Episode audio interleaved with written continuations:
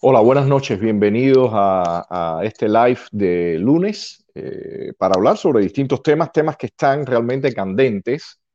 Y por supuesto, el primero va a ser sobre el coronavirus. La situación en Cuba es realmente terrible, ya les comentaré em, en detalles.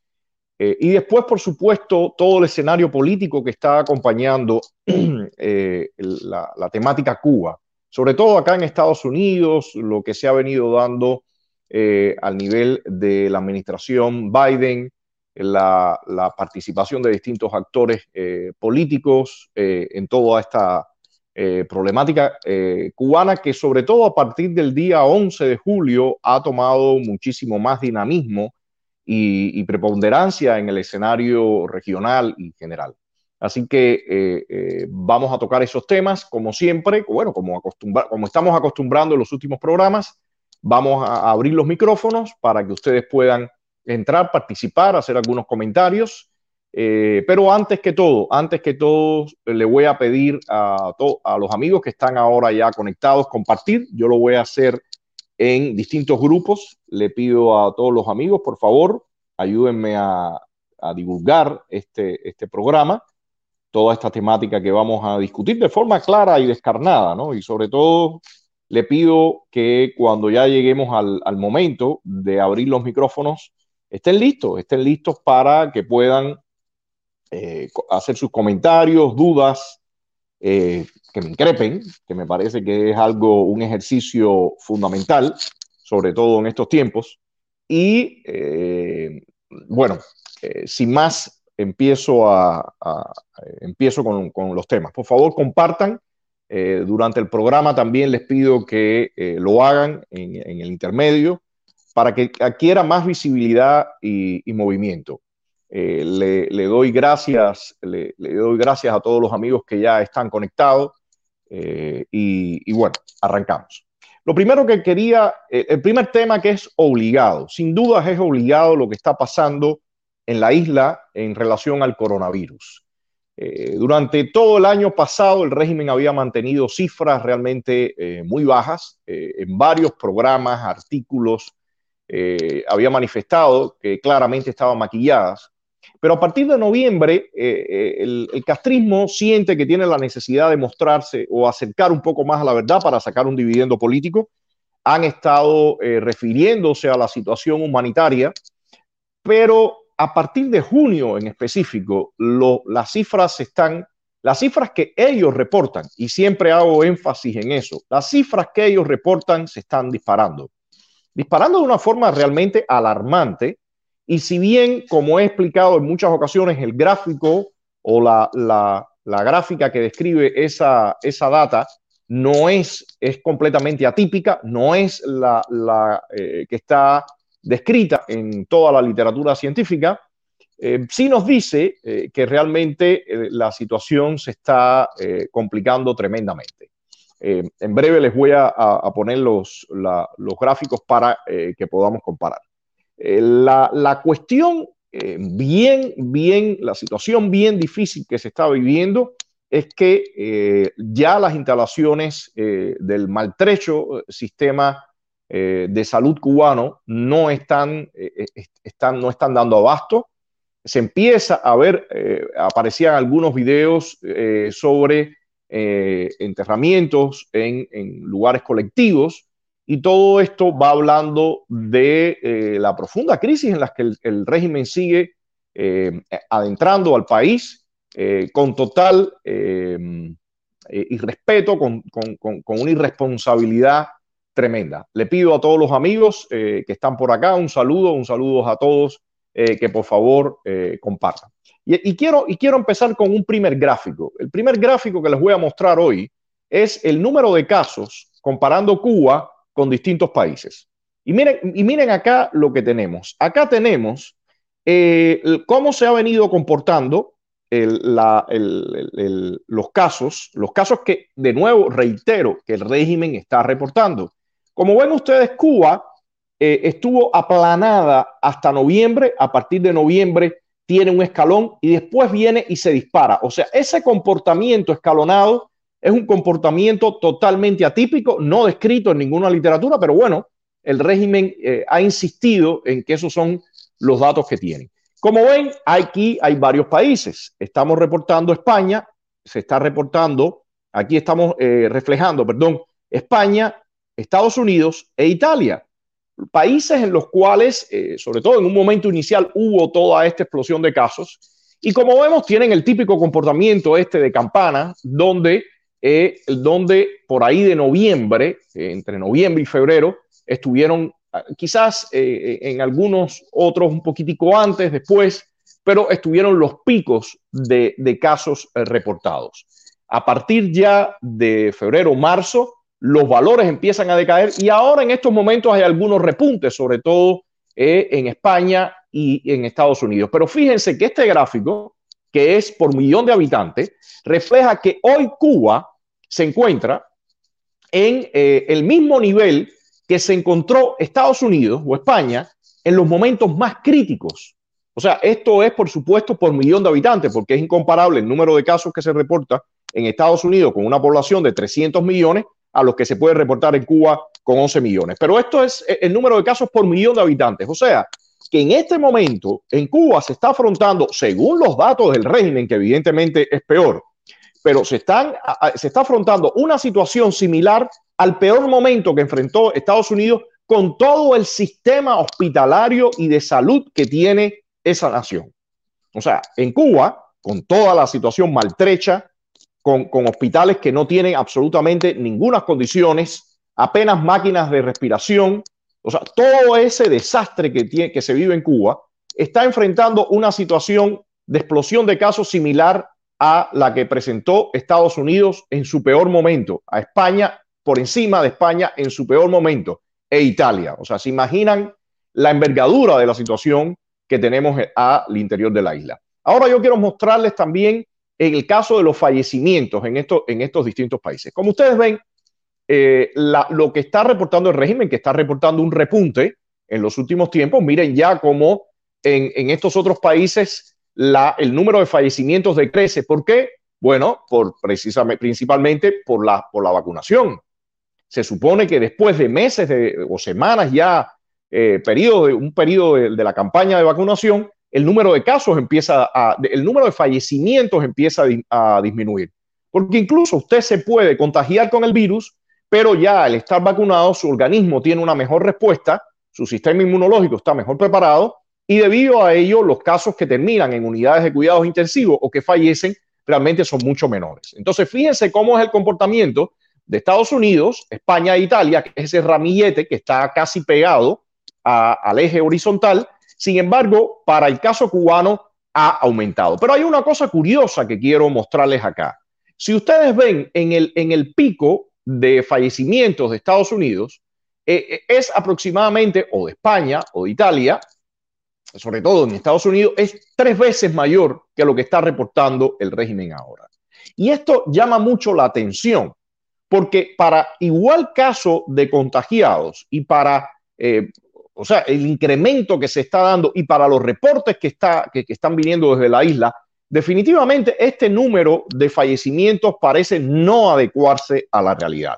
Y gráficamente, como, como ustedes ven, en el, en el, caso de Estados Unidos, que reportó igual eh, número de, contagios, bueno, pero el número de fallecimientos que está reportando el régimen es mucho, mucho menor.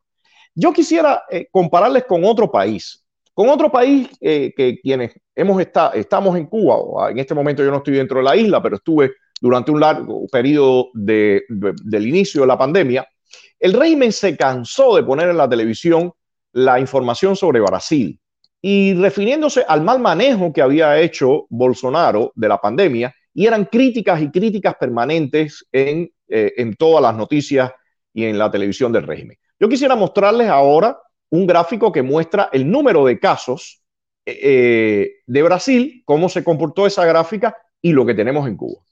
Y es evidente la gran, o sea, el, terrible manejo que ha hecho el régimen, porque si según el régimen en Brasil se había hecho un manejo pésimo, bueno, veamos aquí que hoy en día, en, en, los casos reportados por millón de habitantes, lo que tenemos en la situación que se está viviendo en Cuba es mucho peor que la que se vivió en Brasil.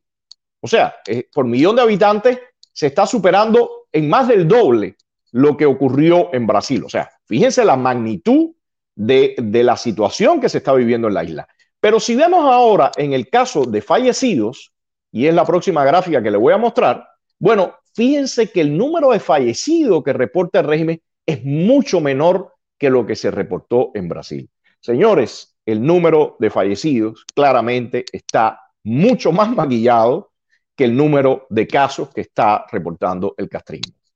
Eh, la información que está llegando es que están muriendo eh, eh, incluso personas jóvenes. Eh, ya tengo referencia de personas en los 40 que están muriendo.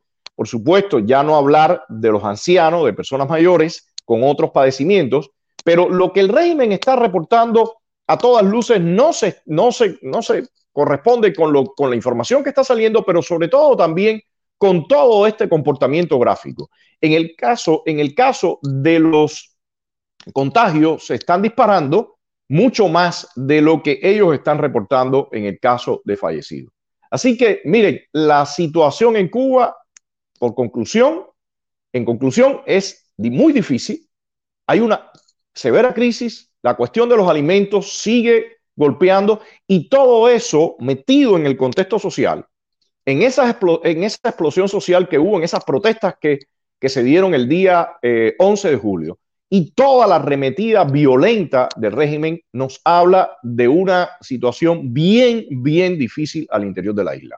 Por ejemplo, me han eh, comunicado que en los parques, en los distintos parques de la ciudad o lugares públicos, hay grupos, hay como rondines, vestidos de civil, por supuesto. Las personas están, eh, han movilizado a, ciudadanos para que estén vigilando estos espacios y la gente no puede llegar a los parques y sentarse o sea, imagínense una ciudad que ya no te puedes sentar en los parques y sentarte porque el régimen está temeroso de que en algún momento vuelva a ocurrir otra eh, explosión social. Sobre todo porque ellos no están dando ninguna solución a lo que está ocurriendo.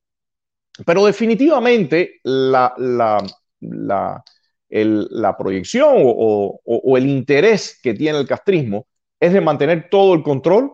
Han ha, hablado de muy pequeñas variaciones. Eh, dicen que van a quitar los precios topados para los vendedores agrícolas, o sea, una serie de, minúsculos pasos que realmente no dan eh, solución a lo que está pasando. Ya han empezado a recibir alguna ayuda eh, humanitaria procedente desde el exterior, pero toda esa ayuda humanitaria, señores, es nada. Es una curita mínima para el desastre que se está viviendo en la isla. Yo veía un reportaje hecho por, el, por la televisión castrista donde eh, hablaban de, de, un poco de arroz o frijoles o aceite, pero señores, eso no dura para nada. En un país que está viviendo una situación tan desastrosa, donde la inflación se ha disparado y donde el régimen sigue eh, en su arremetida contra el, mercado negro que siempre ha sido la vía de sobrevivencia para el cubano. O sea, la situación se va a seguir eh, deteriorando, el escenario interno se va a seguir deteriorando y todo esto en medio, como decía, de esta ola represida donde hay un sinnúmero, no contable todavía, no contable, no, no hay un número exacto de cuántos cubanos están hoy eh, presos por las protestas del día 11.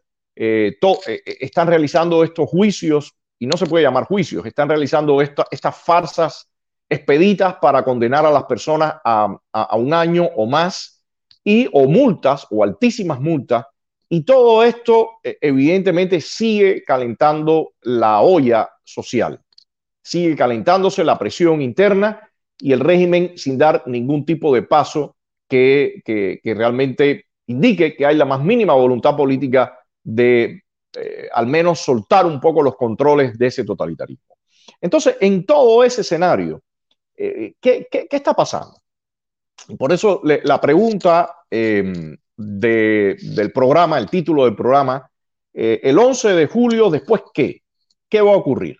Bueno, yo creo que, precisamente es el momento adecuado para lanzar todos los cuestionamientos y todo el debate necesario que durante ya desde hace, desde hace un tiempo, desde Estado de SAT, venimos eh, proponiendo.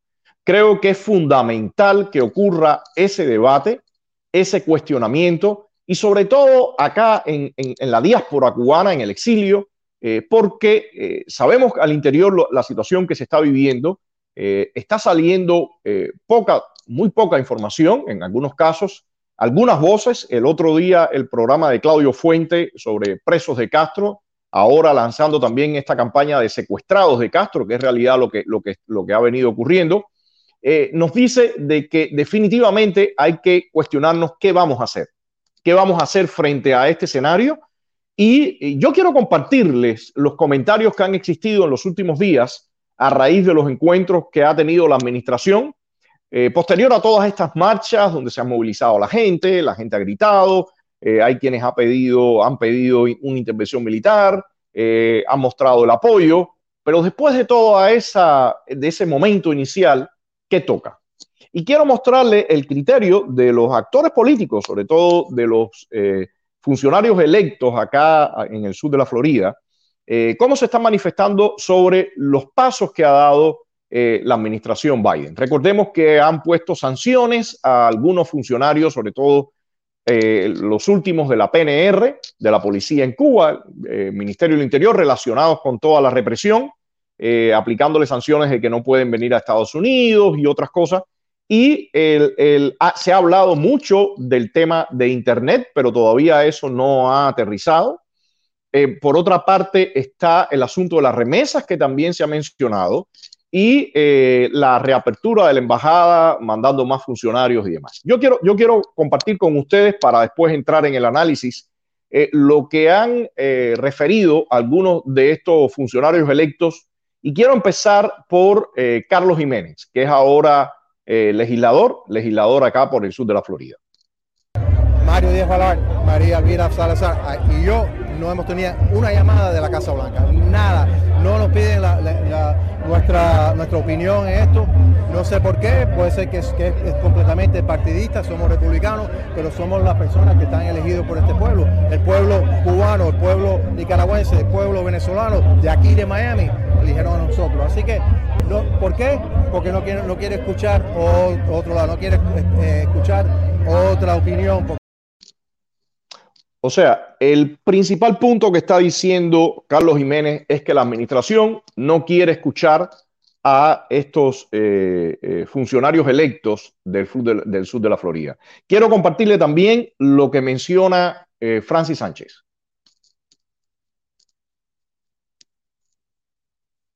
Y el destino de estas personas. ¿Alcalde ha recibido alguna llamada de la Casa Blanca? Desafortunadamente, del presidente directo no. De la Casa Blanca sí he hablado con eh, los oficiales que son eh, intermedios, intermediarios entre la Casa Blanca y, las ciudades. Le he expresado mi, posición. Desafortunadamente no me invitaron a la Casa Blanca recientemente, que yo creo que se debe hacer. Le duele, le duele. No solo que me duele para mí, pero eh, tenemos que tener una variedad de perspectivas. Eh, y, siendo un, eh, alcalde republicano de una ciudad compuesto de cubanos, de venezolanos y de nicaragüenses, yo creo que es importante escuchar la voz de esa persona que va a ser presidente de todos los alcaldes el año que viene. Así que no lo entiendo y voy a continuar a hacer gestiones para ver exactamente. No sé si es porque he tomado declaraciones que a ellos no les gustan, y es posible, pero yo creo que también la diferencia de opinión y el argumento es algo que se debe hacer respetuosamente pero eh, con el entendimiento que todos queremos la misma, el mismo fin. Alcalde, porque usted estuvo en la Casa Blanca, usted estuvo en la Casa Blanca para hablar del tema del COVID. Porque yo estaba en la Casa Blanca por un tema en cual yo estaba de acuerdo con la administración, así que me invitaron cuando yo estaba de acuerdo y puede ser que no me están invitando cuando no estoy de acuerdo. Y eso preocupa, ¿no?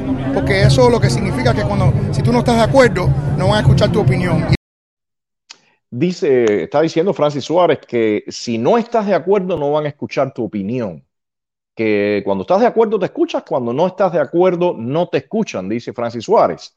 Y este tema lo quiero retomar. Lo quiero retomar porque todos saben lo que ha venido ocurriendo en los últimos tiempos con el tema Cuba, con los actores políticos. Y por supuesto, me parece que es el momento ideal para que exista un debate sobre estos puntos que está mencionando, que mencionó Carlos Jiménez o que está mencionando eh, Francis Suárez.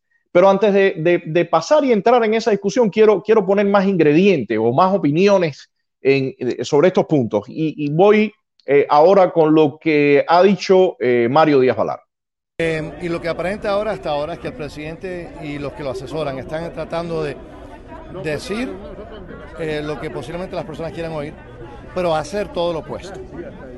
hasta ahora no solamente es que no ha hecho nada positivo, es que al contrario, sigue hablando de remesas eh, donde las personas en las calles en Cuba están pidiendo remesas, están pidiendo libertad, solidaridad, no remesas, no aspirina.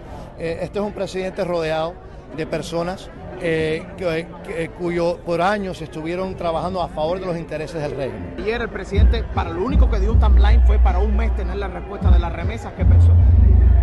Eh, una cosa de coña es una cosa absolutamente, si no fuese tan triste, eh, fuese cómica. Totalmente ofensivo. Eh, no entiende lo que está sucediendo, no entiende que la causa no tiene nada que ver con remesas, es la causa de la libertad y de la solidaridad con el pueblo cubano, ese pueblo que está sufriendo, ese pueblo que está en, en las cárceles, ese, preso, ese pueblo que está preso, que está bajo la represión, y el presidente Biden habla de remesas. Las remesas no es la solución, la solución es la libertad. cuestión de remesas y aspirinas es una cuestión de ayudar al pueblo cubano a liberarse.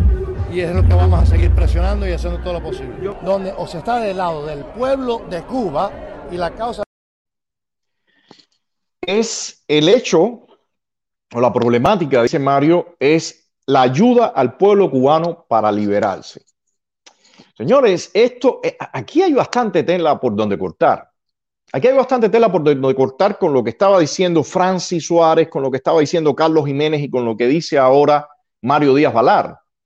Porque en este programa, y en especial yo en, mi, en mis live y también en cambio de bola, Claudio también lo ha hablado, el apoyo que ha recibido el pueblo cubano ha sido, y sobre todo la oposición, ha sido muy pobre. Pero no solamente fue muy pobre durante el periodo de Obama, pero fue muy pobre durante el periodo de Trump. Porque cuando se discutió cara a cara, incluso con los principales actores que tenían el oído del presidente, como el senador Rubio, con el mismo Mario se habló, cuando se ha dicho necesitamos ayuda urgente, no se dio la ayuda. Se optó por presiones y sanciones del exterior, pero no una ayuda determinada a la oposición interna. Es más, se trabajó en la dirección donde se desmanteló a la oposición interna. Y ya yo he hablado y he puesto públicamente la carta que le entregué en la mano al senador Rubio en la cumbre de Perú. Una carta donde se decía todo lo que estaba ocurriendo y sin embargo no hubo una reacción. A la oposición interna se abandonó y se dejó sola. Quienes hoy están hablando desde acá desde el exilio y están hablando del apoyo al pueblo cubano, están haciendo unas omisiones tremendas. Están omitiendo que desde la oposición y, por ejemplo, desde, desde, Estado de SAT, para no incluir a otros actores, no quiero incluir a otros actores, desde Estado de SAT se habló de la necesidad que había de apoyar a la oposición interna para seguir en nuestra lucha, para aumentar el músculo, para incrementar a más personas, y no se hizo. El régimen se sintió y se vio con las manos libres para poder ir eh, chapeando, cortando bajito, y muchísimos activistas terminaron yéndose del país, otros dispersos, y los grupos tremendamente menguados. O sea, yo creo que es el momento de que se genere esa discusión y como decía Francis Suárez, de que se escuchen las voces aunque sean incómodas. O sea, ahora e, este, este grupo de representantes, y los entiendo perfectamente bien, y me parece que tienen que ser escuchadas todas las voces y tenemos que estar en la mesa de discusión, debe darse esa discusión, pero tengo que aclarar que la situación no es, el problema no es ahora que entró la administración Biden. De hecho, cuando la administración de Obama, que se lanzó el deshielo, varias veces hubo fricciones porque en los encuentros, en las reuniones, como el que hubo con Roberta Jacobson o el que hubo con aquel grupo de senadores y representantes, em, em, cuando estaba Leji y estaba Flake y fueron aquel, aquel grupo, casi poquitico después de Roberta Jacobson, que se dieron todos aquellos encuentros, eh, se, dio, se dieron fricciones porque hablamos de que estaban desbalanceados los grupos que participaban en esos encuentros y que principalmente eh, estaban con más peso hacia los que apoyaban el deshielo. Pero señores, independientemente que no se estaba escuchando y se seguía en esa dirección, se puso presión, se mostraron eh, en comparecencia, pero al menos había invitación. Pero cuando entra el periodo de Trump, muy lamentablemente, y tengo que decirlo con toda claridad, muy lamentablemente, muchos actores de la oposición fuimos completamente esquinados, echados a un lado, y solamente se eh, priorizó o se buscó la preponderancia principalmente de Cuba Decide o grupos que estaban alineados ahí detrás de Cuba Decide. En la cumbre de Perú, en la cumbre de Perú, mientras los venezolanos se reunían, cuatro venezolanos, con el vicepresidente Pence, en el caso de Cuba, que también estaba allá Guillermo Fariñas, solamente el encuentro fue con Rosa María Payá. Y en parte eso fue lo que discutimos cuando nos encontramos con, eh, con el, el senador Rubio. Yo le entregué un documento firmado y le dije, las cosas no van bien. Yo creo que es momento de que toda esta discusión eh, se mueva mucho más. A mí me parece que es fundamental que toda esta discusión se mueva mucho más, pero me parece que es fundamental que estos representantes electos también abran el diapasón acá en la Florida, con los distintos actores, con los que le van a decir a ellos lo que ellos no quieren escuchar también. No solamente que la administración escuche voces que quizás no, que no quieren escuchar y que ellos sienten que también no han sido invitados. No, ellos también deben escuchar voces que no quieren escuchar. El senador Rubio debe escuchar voces que no ha querido escuchar. Mario Díaz Valar debe escuchar voces que no ha querido escuchar. Y ahora los nuevos representantes, eh, Carlos Jiménez, María Elvira, escuchar voces que no se están escuchando. Les voy a comentar algo. Recuérdense del tuitazo que se hace cada miércoles. Ya lleva más de dos años ese tuitazo. Y ese tuitazo que se hace eh, cada miércoles y que lleva más de dos años, se ha etiquetado a todos esos representantes y no hay retweets. ¿Qué está pasando entonces? O sea, solamente yo me, me, manifiesto cuando no se me escucha a mí, pero si yo no quiero escuchar a otros, no le presto atención. Los dejo y los esquino a un lado. Yo quiero seguir, quiero seguir con algunas de, de las declaraciones que eh, se están haciendo por estos días, pero antes le voy a pedir a todos los amigos, ya está poniendo, están poniendo por acá, por favor compartan, a los amigos que están conectados, por favor, eh, compartan eh, para eh, que todo, esta, todo este debate, toda esta polémica agarre más cuerpo y se pase del circo y la pasarela de muchas veces hemos visto a un debate injundioso, un debate realmente fuerte a camisa quitada porque es lo que se necesita para un momento como este. Y eh, adelante, quiero compartirles eh, un video de la representante María Elvira Salazar que habla sobre todo el tema este de Internet y otros puntos. Adelante con el video. Y se vea y se sepa qué es lo que está sucediendo en Cuba. Claro, porque lo que pasa es que para mí es el arte de lo posible dentro de la política. ¿Qué es lo que nosotros podemos hacer ahora directamente, que sea urgente, para darle a ese pueblo poder? Que es como darle el, el vehículo que hizo que las protestas empezaran. ¿Y cuál es ese? Un Facebook Live Así fue como que empezó todo, en un pueblo en San, en San Antonio de los Baños, y entonces se empezó a regar por toda la isla. ¿Por qué? Porque estaban en Facebook. Entonces hagamos eso nuevamente, dos, tres, cuatro, cinco veces, para que ese pueblo, que lo estamos viendo ahí en, las imágenes que estás mostrando, se sienta envalentonado, se sienta que la gente lo está viendo, y sobre todo los Estados Unidos, hacerlo. ¿Por qué han de entonces poner el pellejo y poner el muerto en la calle? No, es que nadie que tuviera sentido común hace eso. Por eso yo lo que quiero es decirle, no están solos ustedes, suban las imágenes. entonces ahora nos, dicen en la Casa Blanca que ellos están haciendo un estudio para ver, yo no quiero que estudien nada. Si hay voluntad política, la voluntad política es la que te va a dictar de que entonces la administración Biden le diga que sí a esa compañía que se llama Raven en Dakota del Sur, que tiene esta tecnología de los balloons. Y si no es Raven, pues entonces otra cosa que se llama Siphon que es un app que uno baja y entonces el cubano puede evadir, eh, pasarle por arriba. Efectivamente, muchos cubanos usan. Claro, porque entonces eso caería en las manos del aparato represivo, le dan una tierrita a los pobres cubanos, se conforman con menos y entonces ellos siguen en el poder porque ellos tienen el oxígeno para entonces seguir con la represión. Es que ya todas estas teorías se han, se han ventilado, ya todo esto se ha probado desgraciadamente en 62 años de represión. Lo único que hay que hacer es dar Aquí en esta parte final, eh, María Elvira hablaba en relación a las remesas, ¿no? que la remesa no es solución, que da una tierrita. Yo creo, por supuesto, que las remesas no, las remesas no son la solución. Lo decía Mario eh, Díaz Valar también. Aquí la solución es darle al pueblo cubano lo que tiene, lo que tiene que tener para poder pelear. Y son muchas herramientas, como hemos dicho. Como cuando se habla de Polonia, había un apoyo un, apoyo resuelto en lo político, en los medios, en los recursos para poder pelear contra eh, Jaruzelski, para poder eh, pelear contra el, comunismo. Pero, pero, el tema que menciona acá eh, María Elvira, que la gente se sintió envalentonada porque se ve en Internet. Mire, yo, yo discrepo, la gente no se sintió envalentonada porque estaba Internet. Internet dio, dio una herramienta para que la gente pudiera coordinar. La gente está reventando de la situación que se está viviendo al interior de la isla. Una situación que no tiene futuro. La gente sabe que no tiene futuro. La gente sabe que el problema es el sistema.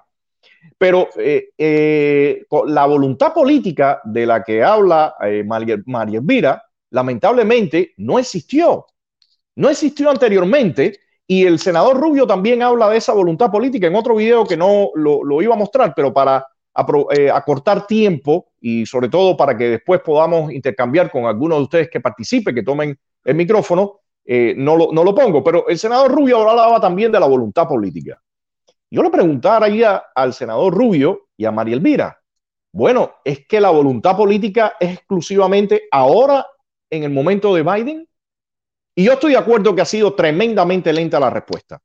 Yo creo que esa respuesta debió haber sido desde un inicio mucho más enérgica, pronunciamientos y demás, y facilitar al pueblo cubano y apoyar y mostrar rostros y todo lo que sabemos.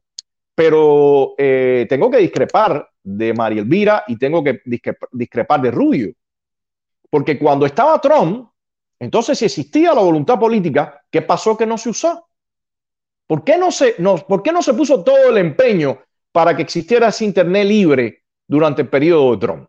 ¿Qué fue lo que pasó? Y no fue por falta de que no se propuso. Se propuso. Y se sabía que era necesario. Pero ¿por qué no se hizo? Yo quisiera escuchar. Yo eh, quisiera escuchar y, lo, y la pregunta la hago con el máximo respeto.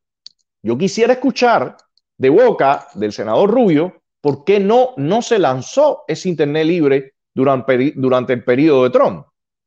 Las sanciones que se lanzaron durante ese periodo, perfecto. Al régimen no se le puede regalar, el régimen tiene que ceder. Pero con sanciones nada más no se, variaba la, situación, no se acababa con la tiranía. Y eso se dijo también. Se dijo que hacía falta el apoyo a la oposición interna y no se dio. Entonces yo creo que todo esto tiene que estar en la mesa de discusión. Nada personal, señores, pero sí en el campo político la discusión tiene que ser hoy descarnada, porque si no esa gente sigue en el poder. Quiero ponerle un fragmento que me parece tremendamente importante en este momento, de algo que menciona Rosa María Payá en una entrevista con Juan Manuel Cao. Eh, acá, acá está el, el fragmento. ¿Qué te parecen las medidas anunciadas por la administración Biden? ¿Qué sabes de la reunión? Me gustaría conocer tu valoración. Sí, muy buenas noches, Cao. Sé lo mismo que, que, saben ustedes y aunque se aprecian el par de sanciones, realmente es obvio que, eh, que estas medidas son totalmente insuficientes. Pareciera que no se entiende la gravedad de las circunstancias en Cuba en este momento. Vaya, realmente me hace hasta dudar de la capacidad de las personas que están tomando estas decisiones para entender el problema cubano y una demanda tan básica, que es precisamente esa que narraba esta madre indignada, la libertad de Cuba. Dice Rosa María que no se entiende la gravedad de la situación al interior de Cuba, pero yo me atrevo a decirle que ella no entiende nada tampoco. Ella no está entendiendo desde el momento que se dijo desde hace mucho, y se lo expliqué yo cara a cara, sentados en el patio de mi casa. dije, no va a funcionar Primero, lo del plebiscito no tenía más mínimo sentido. Y ahora se ha visto qué pasó. El pueblo cubano participó en un plebiscito. Esto, de, esto del día 11 de julio fue un plebiscito. La gente salió a la calle a decir, no queremos comunismo, queremos libertad. ¿Y cuál fue la respuesta del régimen? Palo. Entonces, ¿era, era, era objetivo? ¿Tiene algún sentido pensar en un plebiscito en Cuba? Pero cuando se dijo todo eso, todo eso se ignoró. Y todo eso se echó y, se siguió en esa agenda. Y lo peor no es que se haya seguido en esa agenda, porque cada cual que tome el camino que quiera. Lo peor fue que se cerruchó el piso, a muchísimos actores políticos. Ahí está toda la polémica que se dio entre Fariñas y Rosa María hace unos meses atrás. Y la polémica que se dio con SAT y con mi persona fue terrible. Toda una campaña de descrédito toda una campaña de calumnias para tratar de golpear y echar y ocultar los diferentes criterios, como decía Francis Suárez. Esos importantes criterios se han echado a un lado. Y le comparto un, último comentario de un activista, eh, creo que él ahora está viviendo acá en Estados Unidos, estoy casi seguro de ello, es eh, Norge Rodríguez, que él hablaba sobre los invitados a la reunión de Biden para después seguir analizando algunos detalles y ya abrirle los micrófonos a ustedes. Adelante este último fragmento. Me parece que hay como una especie de selección en función de, o sea, partidista, ¿no? En función de, quién está más cercano al Partido Demócrata e incluso no, no solamente eso, ¿no? Sino quién es más o menos frontal con el régimen, porque evidentemente esta administración tiene un, legado ahí muy fuerte de, de, la era Obama, de la era del deshielo. Bueno, eh, este criterio creo que Norge está manifestando algo que muchas personas han comunicado, han, dicho, hemos dicho, hace falta más variedad en todas esas discusiones, pero me gustaría repetir, me gustaría repetir y que, y que, y que se plantee esa discusión, esta, esta cuestión, los que generaron el antecedente de escuchar una sola parte, incluso a una sola persona, fue durante la administración de Trump. Fue durante la administración de Trump. Las personas que ahora están diciendo, algunas de esas personas no nos están escuchando, no todos porque algunos no estaban ni siquiera en esos puestos, pero algunas de las personas que están diciendo no nos han escuchado, esas personas fueron los que promovieron no escuchar a los otros. Pero, y repito, no solamente no escuchar a los otros, serrucharle el piso a los otros. Y hoy en día, entonces está esta polémica que me parece que tiene que tener solución. Creo que tiene que plantearse esa discusión. En el, ámbito cubano no hay debate político, señores. Eso es terrible. ¿Cómo se va a solucionar un problema? ¿Cómo se va a hablar de la supuesta unidad? ¿Cómo se va a hablar de todas esas cosas si ni siquiera tenemos un debate? Ni siquiera hay debate político. Entonces, si usted no grita y no dice las cosas en una sola dirección, usted no está en esta burbuja, váyase a otra burbuja y no se tocan esas burbujas.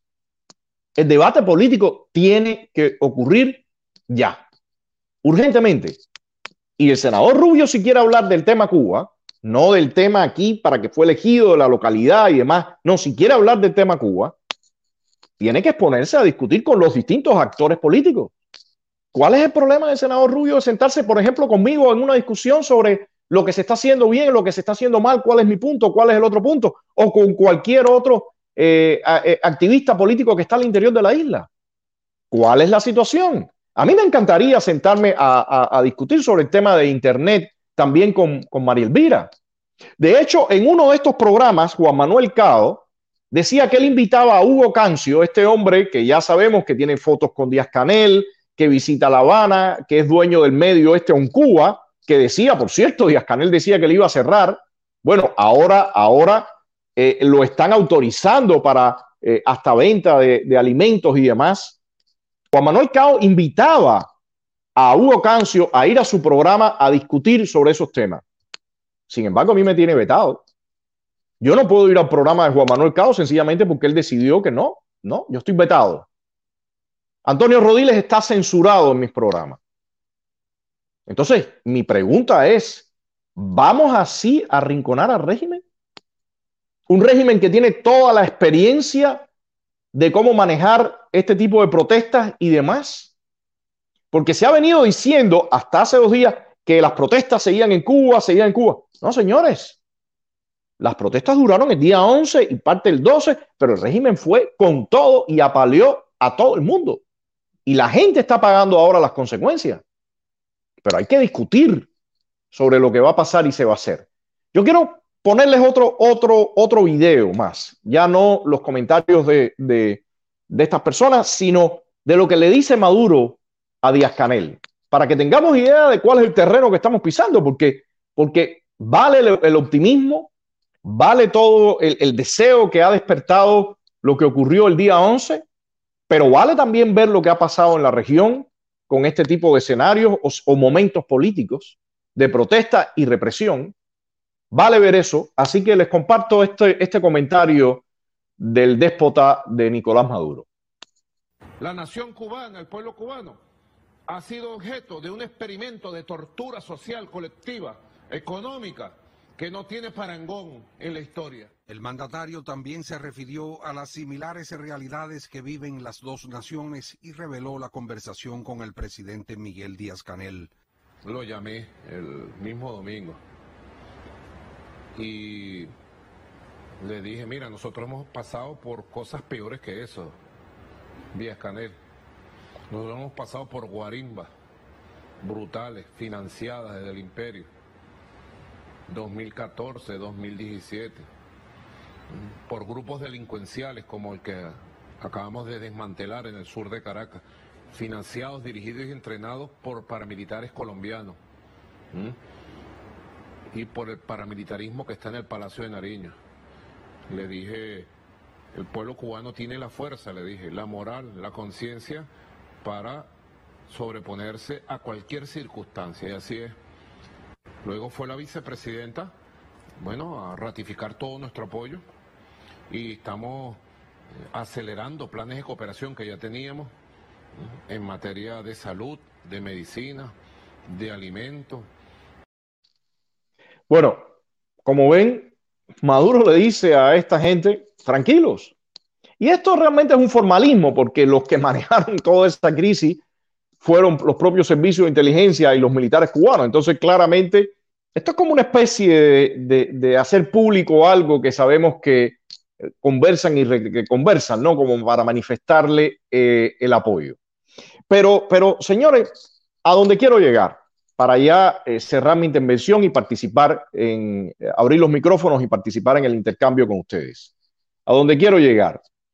La, situación que estamos viviendo es única. El régimen está en una situación difícil, el país está en una profunda crisis, el coronavirus se está incrementando, habría que ver hasta dónde va a llegar esa crisis que se está viviendo, esa crisis humanitaria que se está viviendo, este, este desastre, este desastroso manejo de la pandemia y esas vacunas que según ellos funcionan, pero lo que está diciendo sus propias estadísticas es que no, no están funcionando. Pero si del lado nuestro ya la gente salió, ya la gente mostró que tiene ganas, que tiene garra, que quiere, pero si del lado del, del otro lado no hay un apoyo real, no hay una discusión sincera, abierta completamente, no ganamos, no ganamos, y eso hay que decirlo, los discursos, las marchas, las protestas eh, son muy necesarias porque manifiestan el apoyo, manifiestan el respaldo y la, y la denuncia a lo que está haciendo el régimen de La Habana. Pero señores, tenemos situaciones tremendamente serias al interior de la isla con los presos y los familiares de los presos que hay veces no tienen una pastilla para tomar para el dolor. Entonces hay recursos que tienen que ir allá adentro. Si la gente no está allá adentro, no tiene medicamento, si no tiene comida, si las familias, el jefe de familia ahora está preso o la madre está presa, eh, esa gente está en una situación terrible y hay que ayudarlos con urgencia. Entonces, todo esto me parece que tiene que ir a la mesa de discusión. Por supuesto, no todo se va a discutir abiertamente, no todo se va a decir todas las estrategias y demás, pero esa necesidad de la que hablaba Francis Suárez, de que se escuchen las voces distintas, de que se acepten que hay voces distintas, se la tiene que aplicar todo el mundo. Hay que aplicárselo al presidente eh, Biden y a su grupo, pero se la tiene que aplicar también el senador Rubio, se la tiene que también aplicar el representante Mario Díaz Valar, María Elvira Salazar, todas, todas estas personas, hay que aplicárselo, hay que escuchar las voces distintas y no se valen las campañas de descréditos, no se valen las campañas, no se valen las mentiras, porque recordemos todo, y esto es una memoria muy reciente y se olvida, pero ahí estuvo este impresentable dándole una lista negra al presidente Trump y Mario Díaz Valar sirviéndole de traductor, una escena realmente fatídica. Ahí eso estuvo. Y en ningún momento se ha realizado ninguna declaración, ni se realizó ninguna declaración sobre el grave error que fue eso. Y por ahí aparece María Salazar dándole loas a ese individuo cuando el daño que ha hecho ese individuo es terrible, porque se golpeó duramente a la oposición interna, se sacaron los reflectores del interior de la isla al exterior. Y si hoy no hay una oposición articulada y con músculo al interior de la isla, es responsabilidad de esos actores políticos también. Entonces, señores, aquí hay que hablar claro, porque de lo contrario, no va a llegar la libertad. Y lo que queremos es que llegue la libertad. Así que por encima de las personas y de todo, la cuestión de su agenda personal, su burbuja, de su grupo y demás, está la libertad y hay que discutirla. Hay que discutirla con claridad. Quiero, quiero eh, abrir ya, eh, por favor, eh, pongan el link para que producción me ayude poniendo el link para que se conecte quien desee, quien desee para abrir los micrófonos. Les pido nuevamente a todos los que están conectados hágame, hágame el favor, eh, compartan, compartan. Eh, por favor, el, voy a empezar también con las preguntas escritas, con los distintos comentarios, pero le pido a, la producción que nos ponga por acá, por, por eh, Facebook, por YouTube, el link. Yo no lo he visto pasar, así que si me pueden poner el, link para que todo el que se quiera conectar y, entrar y, e interactuar lo haga. Así que eh, el link solo se puede poner para que, para que sea más pequeño el letrero, porque si no, el, cartel eh, y, se le puede dar el clic. Entonces, eh, vamos, a, vamos a pasar con algunas preguntas y comentarios y sobre todo les pido a, ustedes que el que desee entrar entre o si no me ponga su comentario. Así que vamos, vamos a, con los comentarios, por favor. Algunos de, los, comentarios escritos. Dice Arsenio Rodríguez Peterson dice, hay que buscar otros actores políticos que apoyen la libertad de Cuba, no solo dentro de Estados Unidos, hay que buscar otros países también. Por supuesto que hay que buscar otros países también, pero, pero quiero ser realista en este punto. Mientras más países y más actores se sumen a la causa, es fundamental. Pero ojo, hay que ver qué esperanzas se ponen en diferentes instituciones. Por ejemplo, la OEA. En la OEA ahora hay que sacar la cuenta. El otro día se trató de llevar al Pleno el tema de Cuba, pero ahí está Argentina, está Perú, está Bolivia, está Venezuela, eh, aunque creo que Venezuela ya salió, Venezuela no está, pero está México, está todos los países del Caribe. O sea, vamos a poner también eh, nuestras esperanzas en instituciones que se saben que no funcionan. En Naciones Unidas, en el Consejo de Derechos Humanos, está el régimen cubano, está el venezolano. O sea, vamos a poner también nuestras esperanzas en instituciones que están controladas por estos países mafiosos. Bueno, yo creo que hay que, hay que ver todo, eh, todo en su conjunto, hay que ser realistas.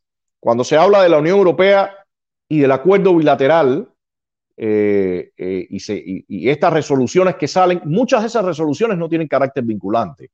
Y yo quiero recordarle algo que es, un hecho. El acuerdo bilateral es esa herramienta que agrupa a distintos países, pero los países también tienen sus políticas individuales. Y en sus políticas individuales, muchos de ellos tienen comercio con el régimen cubano. Hay muchas empresas de países europeos dentro de la isla. Y esos países hablan de que condenan las violaciones de derechos humanos, bla, bla, bla, bla, pero no hay sanciones concretas.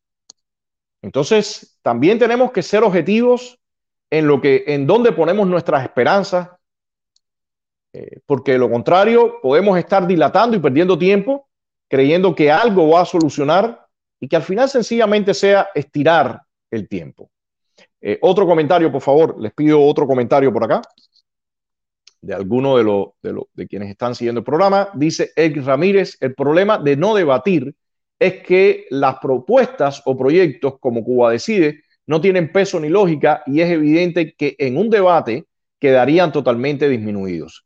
Yo creo, yo creo lo mismo, Eric. Yo creo que nadie eh, que esté consciente de, que lo que está planteando eh, tiene lógica, sobre todo tiene conocimiento de lo que está pasando al interior de la isla, se niega a un debate. Yo creo que el, debate político es una cuestión necesaria. En los medios periodísticos, en los medios periodísticos, yo creo que los medios periodísticos tienen que estimular ese debate. Los programas aquí, cuando ves a alguien eh, sentados en los canales generalmente ya repiten lo mismo.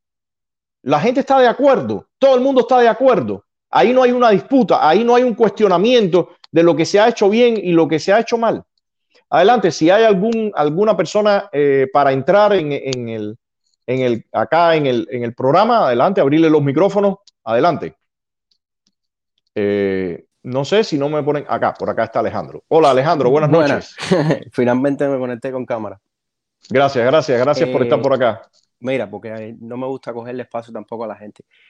Quería hacer un, comentario sobre la que si Cuba ha recibido eh, apoyo, ha sido de los países aliados, especialmente de esto de Rusia con la ayuda, eh, increíblemente Nicaragua, Bolivia, México, que ya han llegado ya dos barcos. Y lo que me parece que esto es lo que le está dando al régimen es un espacio a que pase esto este verano, que usualmente el verano es cuando la cosa en Cuba usualmente en la historia se calienta, por el último alzamiento que fue en Maleconazo, pues pasó en, en agosto. Y yo conecté esto hablando con unas amistades de que Estados Unidos anunció que quiere ampliar el cuerpo diplomático en Cuba. cuando yo empiezo a poner las cosas en su, en su rompecabezas, yo no sé por qué a mí me da una corazonada como que se está consolidando ya la reapertura de las relaciones con Cuba y Estados Unidos. Y eso sería fatal.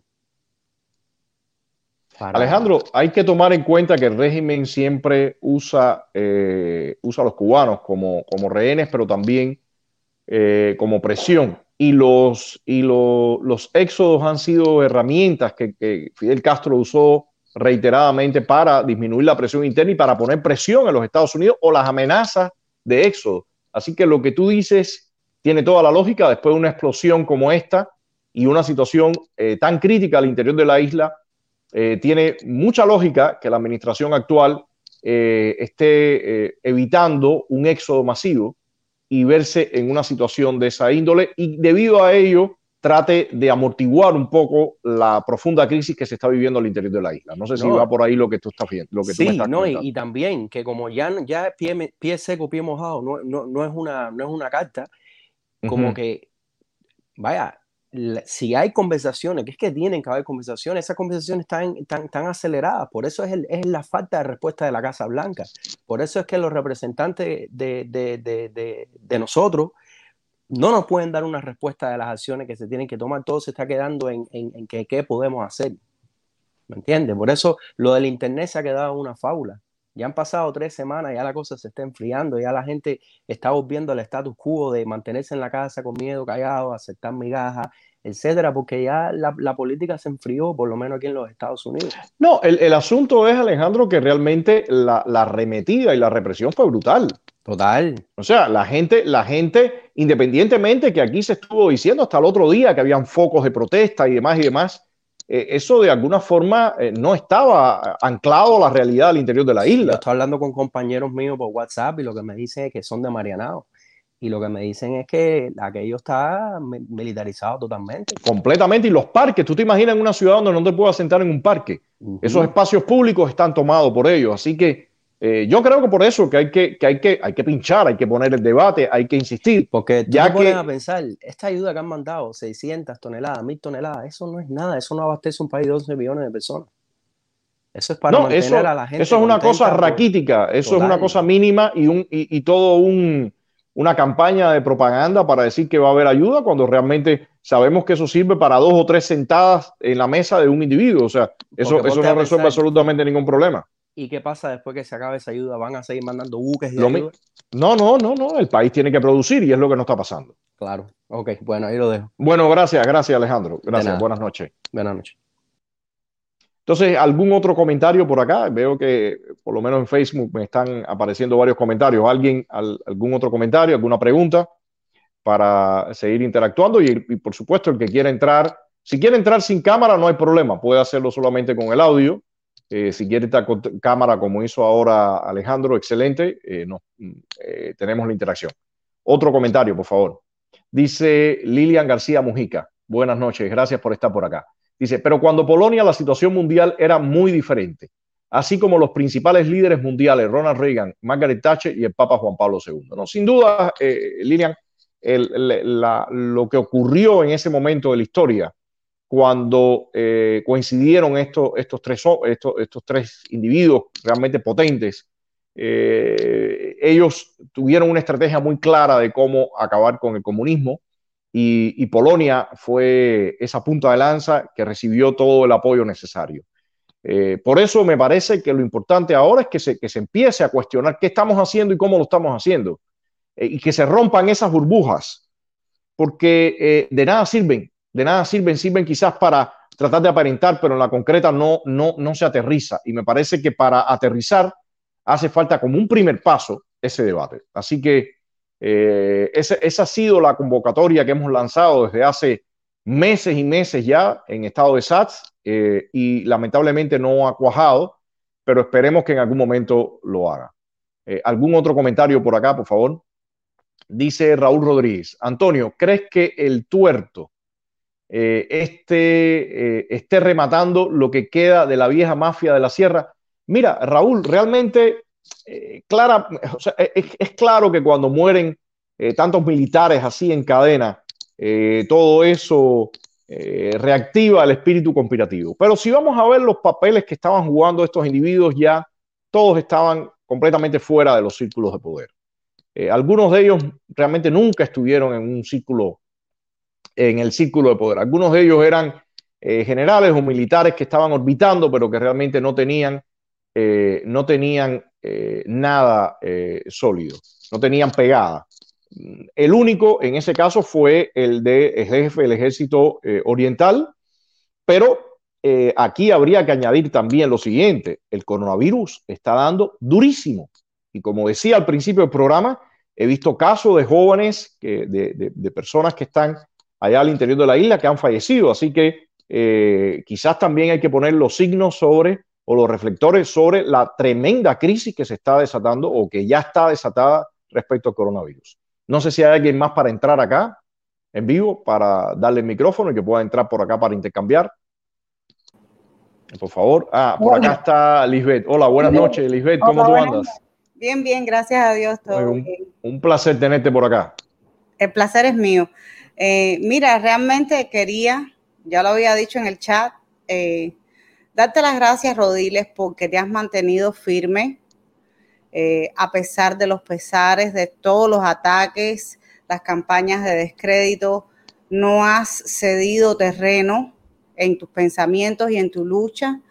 y es fundamental dar crédito a quien hace un trabajo, cualquiera que sea. Y me parece que es para el bien de todos, con todos y para el bien de todos. Entonces, es evidente, el tiempo es el mejor aliado, eh, el mejor testigo de que lo que pasó contigo primero, después fue aplicado para otras personas. Y bueno, como todos vemos, el protagonismo se lo ha llevado Rosa María Payá, con créditos o sin créditos, pero se lo ha llevado ella. Es lamentable que no haya esa fraternidad, esa hermandad o por lo menos ese respeto por el trabajo de otros opositores, donde ella tenga la actitud de decir, ok, yo voy, pero conmigo también hay otras estas personas que representan a X sectores de Cuba, porque ella no puede representar a todo un pueblo porque entonces es totalitarismo. Entonces, las personas que comulgan con tus ideas tienen que ser representadas por ti en la Casa Blanca. Las personas que comulgan con el coco tienen que ser representadas por el coco. Y así, así, Cardet y cualquier otro opositor debe de ir todo el mundo a plantear el problema Cuba. Entonces, si no hay diálogo, ¿a dónde vamos? Pero sinceramente, Rodile, más que nada, eh, quiero sinceramente agradecerte porque es loable lo que hiciste, mantenerte firme en tu posición. No caíste en, ay, muchas gracias. No caíste en el, en el, en el juego sucio de perder la cordura, de, de entrar en, en discusiones. Y tu silencio fue el mejor ejemplo a dar, porque el tiempo ha sido el testigo de todo lo que ha pasado. So, me parece que es fundamental que las personas eh, sepan como yo pienso y quizás haya uno, más de uno aquí que concuerde conmigo. De hecho, me imagino que casi todos, ¿no? Bueno, primero, primero felicidades atrasadas que vi por acá que era tu cumpleaños fue ayer, así que ayer, ayer eh, fue mi cumpleaños. Me alegro. Segundo, segundo, tengo una entrevista pendiente contigo. Un amigo me estaba mandando los datos y le dije, bueno, ya dentro de pronto coordinamos con, eh, coordino con Lisbeth para hacer la entrevista. Y mira, Lisbeth, yo creo que, que el, tiempo, el tiempo eh, está poniendo un peso tremendo sobre lo que hay que hacer. Y al que no le guste, mira, lamentable, pero eh, ahora mismo estos eh, representantes, estos, eh, em, estas personas que han sido electas están manifestando su, su, desacuerdo con que no son invitados, pero como decía, lamentablemente eso no es nuevo. Así que hay que ponerle una compostura a toda esta situación y los actores políticos se tienen que enterar que si vas a incursionar en la política, tienes que estar dispuesto a eh, plantear tus posiciones, pero también a que te regresen, eh, a que haya debate, a que te critiquen y todo lo demás. Si no estás en esa línea, mira, a la larga o a la corta no vas a poder sostenerte, porque el, tiempo obliga a que tengas que hacerlo y ahora mismo muchas de, la, muchas de las personas que creían que estaban en una o se sentían o estaban en una posición de poder y no daban, no daban espacio, bueno, ahora pasaron a otro rol y se están quejando de que no le dan el espacio que ellos estiman que se les debe dar. Así que, bueno, así es la vida. Pero definitivamente la libertad de Cuba sí obliga a que exista todo este debate y a que entren en el, en el, en el juego y en el, en el, escenario político todos los actores que tengan que aportar. Y el que no tenga que aportar o con qué sostenerse, tendrá que echarse a un lado o será, se irá espontáneamente a un lado.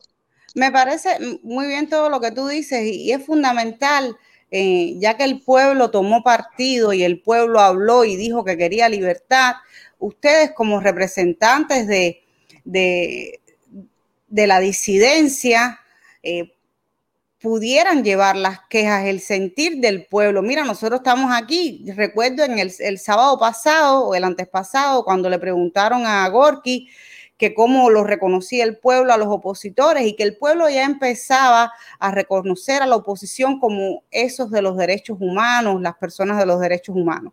Entonces, si ya empieza el pueblo a reconocer que hay una oposición dentro de Cuba, me parece que la oposición debe, debía de haber sido consultada, que se hubiera hecho un trabajo con toda la oposición, porque hay oposición desde la punta de Maicí hasta el cabo de San Antonio, en toda la isla. Entonces se tenía que haber trabajado con todos los opositores, que los opositores hicieran un trabajo de sondeo para que llevaran un una idea más profunda de qué necesita el pueblo, qué quiere el pueblo y todas esas cosas. Entonces, eh, ya te digo, este totalitarismo, esta dictadura de Cuba decide de que es ella y si no es ella, todos los demás estamos mal. Entonces, yo te digo, es cóncavo y convexo, dictadura en Cuba y dictadura aquí, no me parece.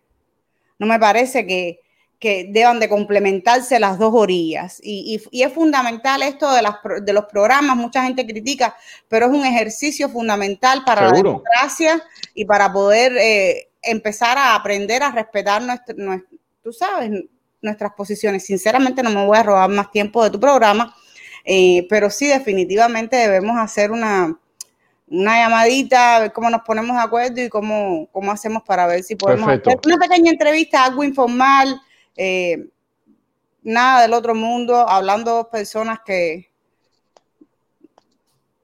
Una, un, intercambio desenfadado, un, intercambio desenfadado. Así que, bueno, gracias, gracias Lisbeth, gracias, por estar por acá. Buenas noches. Bueno, eh, les agradezco a todos entonces, ya se, el tiempo se ha escapado eh, rápido y, creo que hay muchos temas que quedan en la mesa. es importante que todos estos temas sigan eh, moviéndose, eh, cuestionándonos entre todos. Vi varias preguntas. Y sí les pido, sí les pido a todos los amigos que para los próximos programas eh, hay que romper más el hielo, quizás no mordiendo su rostro, ponen un avatar y ponen y se escucha su voz, pero me gusta, me gusta este intercambio más, más cercano con ustedes. Así que les agradezco a todos, por favor, les pido nuevamente, compartan, ayúdenme, ayúdennos y compartan eh, estos programas, los programas que está haciendo Claudio los martes sobre, sobre los secuestrados de Castro, es importantísimo.